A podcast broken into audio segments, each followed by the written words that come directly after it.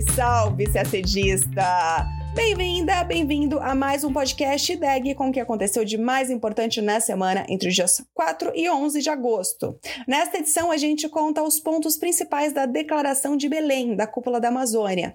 E tem mais. Falamos dos desdobramentos do assassinato de um candidato à presidência no Equador. Na África, destaque para a mobilização de uma força de prontidão da CDAO por Níger. No Oriente Médio, o alívio para a crise humanitária na Síria e a tentativa do governo da Arábia Saudita e de dezenas de outros países para buscar uma solução diplomática para o conflito na Ucrânia. Também tem política externa brasileira. Japão e Brasil decidiram conceder isenção recíproca de vistos de visita em uma vitória da nossa diplomacia. E o mundo abriga mais de 4 milhões e meio de brasileiros vivendo no exterior. Os dados do Itamaraty mostram algumas curiosidades. Por exemplo, você sabia que tem mais brasileiro na Guiana Francesa do que na Argentina? Tudo isso em detalhes você acompanha agora no nosso podcast. Entre os dias 8 e 9 de agosto, a cidade de Belém do Pará sediou a Cúpula da Amazônia, a quarta reunião dos presidentes dos Estados-partes no Tratado de Cooperação Amazônica, o TCA. Além dos representantes dos oito países signatários do acordo, que são, vale lembrar, Brasil, Bolívia, Colômbia, Guiana, Equador, Peru, Suriname e Venezuela, Além do representante desses oito países, participaram também representantes de países convidados e de organismos internacionais, incluindo, é claro, a OTCA, Organização do Tratado de Cooperação Amazônica, que tem sede em Brasília. No final da reunião do dia 8, os países amazônicos adotaram a Declaração de Belém, que estabelece uma nova agenda comum de cooperação regional em favor do desenvolvimento sustentável na Amazônia. É claro que nossa recomendação sempre é ler a declaração na íntegra, mas aqui vai um resumo bem resumido. O texto menciona a necessidade urgente de cooperação regional para evitar o que se chama de ponto de não retorno na Amazônia. Também prevê o lançamento da Aliança Amazônica de Combate ao Desmatamento, a partir das metas nacionais né, de cada um dos estados, como a meta de desmatamento zero até 2030 do Brasil. Mas atenção, não é uma meta única, unificada. Cada país estabelece sua meta. O documento também menciona a necessidade de cooperação entre as polícias dos oito países. E o Brasil ofereceu o Centro de Cooperação Policial Internacional em Manaus para que isso se concretize. Inclusive, os países nessa mesma declaração se comprometeram a iniciar um diálogo para a criação de um sistema integrado para combate ao tráfego ilícito aéreo, o narcotráfico também e outros crimes na região. Além disso, a declaração prevê a criação de mecanismos financeiros do fomento do desenvolvimento sustentável, com o destaque à Coalizão Verde, que congrega bancos de desenvolvimento da região. E um dos pontos principais tem a ver com o fortalecimento da OTCA, que deverá exercer um papel central na execução dessa nova agenda de cooperação amazônica. O documento prevê a criação de várias instâncias dentro da organização, como, por exemplo, o IPCC da Amazônia, um painel técnico-científico intergovernamental que incluirá governos, pesquisadores e sociedade civil povos indígenas e comunidades locais e tradicionais. No texto, as partes também condenam a iniciativa de países que ameaçam impor barreiras comerciais a produtos de áreas desmatadas, alegando que quem sofre, quem é punido principalmente são pequenos produtores. E cobram dos países ricos o cumprimento de seus compromissos de financiamento climático aos países em desenvolvimento. A implementação dessa agenda, segundo o documento, deve seguir princípios transversais, como a proteção e promoção dos direitos humanos, participação ativa e promoção dos direitos dos povos indígenas e das comunidades locais e tradicionais, igualdade de gênero e combate a toda forma de discriminação. O texto, aprovado pelos oito países amazônicos, foi elaborado a partir de proposta brasileira na condição de anfitriã da cúpula. O, a preparação do texto teve como base propostas da sociedade civil. Agora falamos da grave crise política no Equador.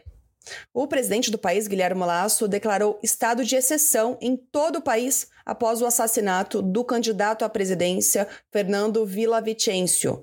O presidenciável foi atingido por três tiros na cabeça depois de um evento de campanha em Quito, a capital equatoriana. Durante o atentado, que foi na quarta, dia 9 de agosto, outras pessoas ficaram feridas, um suspeito do ataque foi morto e ao menos seis pessoas foram presas. Mas ainda não está claro quem foi o mentor do ataque. Em um vídeo, homens encapuzados que alegavam ser parte da facção criminosa Los Lobos, uma das maiores do Equador, reivindicaram a autoria do ataque. Mas, logo depois, em outro vídeo, outros homens que também alegavam ser membros dessa mesma facção negaram que o grupo esteja envolvido. Guilherme Lasso afirmou que o assassinato, classificado por ele como crime político, é claramente uma tentativa de sabotar o processo eleitoral. O estado de exceção será válido por 60 dias e permitirá a presença das Forças Armadas nas ruas. As, a medida, segundo Lasso, é para garantir a segurança das eleições gerais, que, reiterou o presidente, continuam marcadas para o dia 20 de agosto. Parece um pouco arriscado manter a data da eleição para o dia 20, mas a verdade é que o governo não tinha muita opção, segundo analistas. Isso porque vale lembrar, as eleições foram convocadas por meio daquele polêmico dispositivo constitucional que permitiu que o presidente Guilherme Lasso dissolvesse o Congresso e, portanto, existe um prazo rígido para a realização de um novo pleito sob esses termos. Mas afinal, quem era Fernando Vicencio? O candidato ficou conhecido no Equador por denunciar casos de corrupção enquanto era jornalista investigativo e deputado. Ele fez carreira política na esquerda, mas mais recentemente se movimentou ao centro. O político era um dos oito candidatos da corrida presidencial e chegou a aparecer em segundo lugar numa das muitas pesquisas de intenção de voto, atrás apenas da candidata de esquerda Luísa Gonzalez, que é a favorita.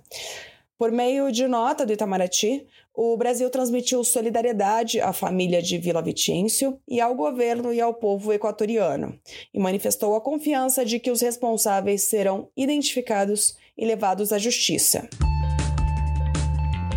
E os desdobramentos de outra crise política, agora no Níger, na África.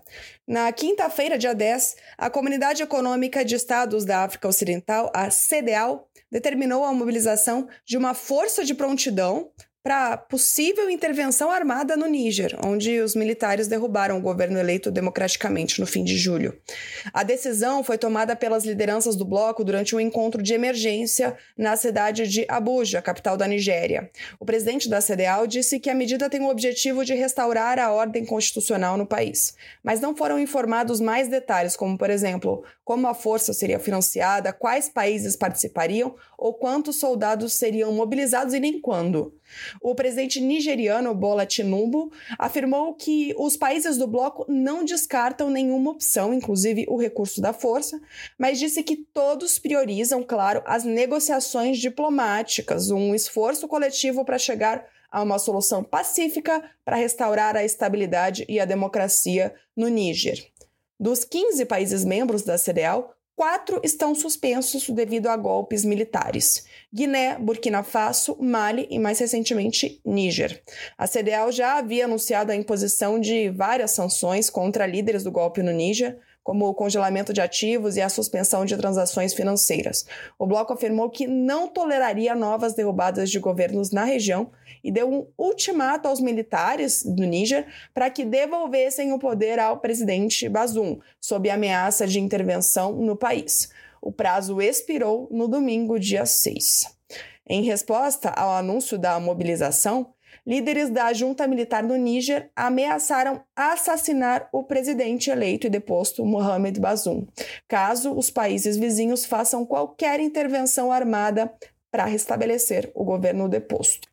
O golpe ocorreu no dia 26 de julho, quando militares isolaram a sede do governo e impediram a saída do presidente Mohamed Bazoum, que foi detido. Os líderes do golpe afirmaram que a medida foi tomada em reação ao aumento da violência e à má governança da gestão que, que atuava naquele momento. Desde que foi deposto, Bazoum está detido no Palácio Presidencial. Vamos agora ao Oriente Médio. A ONU e a Síria alcançaram um acordo para reabrir a principal passagem de fronteira com a Turquia, que permitirá a entrega de ajuda humanitária. O acordo tem validade de seis meses. Durante esse tempo, a passagem estará acessível e transportará assistência a milhões de pessoas no noroeste da Síria. Essa passagem tem sido usada desde 2014, quando o Conselho de Segurança da ONU autorizou a entrega de ajuda humanitária através das chamadas linhas de conflito. Isso porque nessa região, noroeste da Síria, ainda operam, isso desde 2014, mas até hoje, operam alguns opositores armados do governo de Bashar al-Assad. Cerca de 85% das entregas de ajuda passaram por essa fronteira desde 2014. O entendimento ocorre depois de uma tentativa fracassada de renovar o acordo no Conselho de Segurança da ONU, em um projeto de resolução que, inclusive, foi apresentado pelo Brasil em conjunto com a Suíça e que propunha a prorrogação do acordo por 12 meses. Mas o projeto foi vetado pela Rússia, que só aceitava uma extensão de seis meses. O acordo também envolveu a autorização para a ONU usar as passagens de fronteira por mais três meses, abertas no início deste ano como parte da resposta de emergência ao terremoto que atingiu a Síria e a Turquia em fevereiro. De acordo com a ONU, mais de 12 anos de conflito, colapso econômico, terremoto e outros fatores empurraram 90% da população da Síria para abaixo da linha de pobreza. Não muito longe dali, na Península Arábica, o assunto foi o conflito na Ucrânia.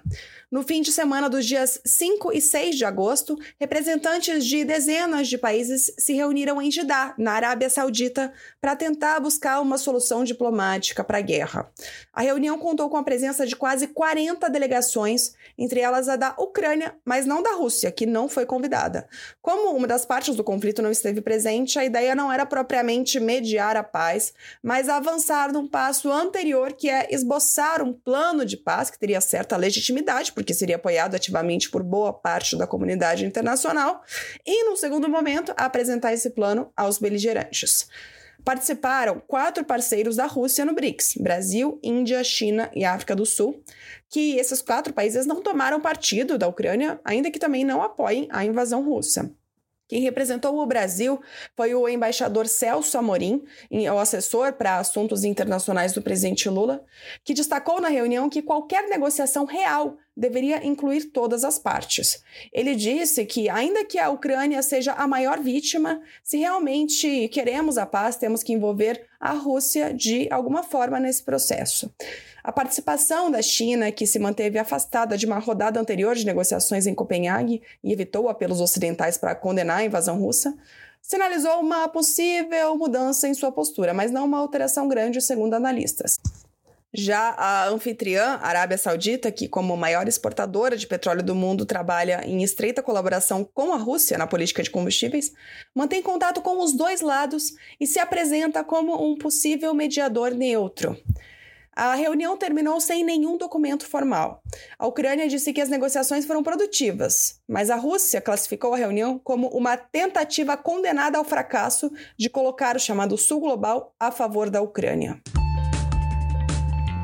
Agora a política externa brasileira. Os governos do Brasil e do Japão concordaram em conceder isenção recíproca de vistos de visita pelo período de até 90 dias. A isenção começa a valer no dia 30 de setembro de 2023 e tem validade de três anos a princípio. Com a medida, turistas brasileiros e japoneses poderão visitar o Japão e o Brasil por até três meses sem a necessidade de obtenção de vistos. O acordo anunciado nesta quarta-feira, dia 9, começou a ser negociado antes, na visita do presidente Lula ao Japão em maio. Na ocasião, o primeiro-ministro japonês Fumio Kishida afirmou que iria adotar a isenção de visto aos brasileiros. É um resultado que reflete uma mudança recente na diplomacia brasileira. Vamos ter que voltar para 2019 para explicar o que aconteceu. O primeiro que aconteceu foi que, em março daquele ano, 2019, o então presidente Jair Bolsonaro anunciou a dispensa do visto para turistas do Japão, além do Canadá, da Austrália e dos Estados Unidos. Foi uma dispensa unilateral, já que esses países continuaram exigindo vistos de entrada de nacionais brasileiros. Foi uma medida atípica na tradição diplomática brasileira, já que o Brasil só exige visto de visita de quem existe, de quem exige visto de seus nacionais. Na época, a justificativa era aumentar a presença de turistas no Brasil mas a expectativa não se confirmou. E aí, já agora este ano, no governo Lula, em março, o governo brasileiro decidiu retomar a exigência de vistos de visita para cidadãos desses quatro países.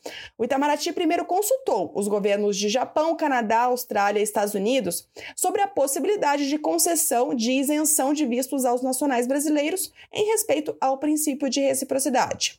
Os países disseram que não.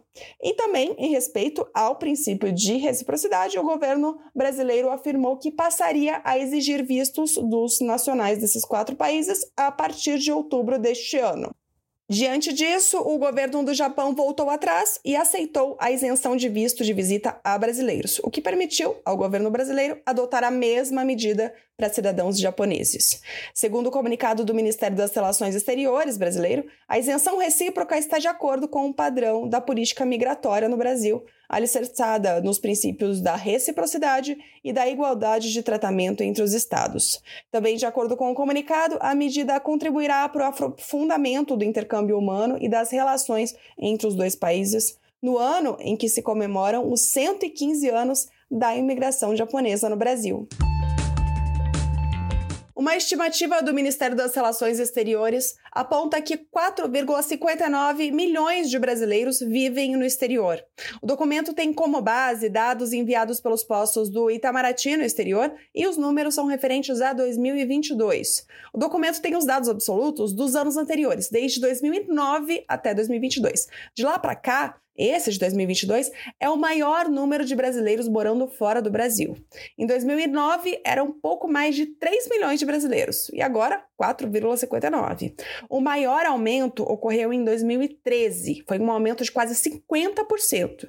Depois de uma queda em 2015, o número não parou de crescer, embora de maneira menos acelerada. E de 2021 para 2022 o aumento foi de 4%. Mas vamos ao que interessa: onde estão as maiores comunidades brasileiras no exterior? Em primeiro lugar, Estados Unidos, com 1,9 milhão de brasileiros. Em segundo lugar, Portugal, bem lá atrás, com 360 mil. Depois, Paraguai, Reino Unido e Japão. Na América do Sul, os principais países são, na ordem, Paraguai, Guiana Francesa e Argentina. Na África, são Angola, África do Sul e Moçambique. Na Ásia, Japão, China e Singapura.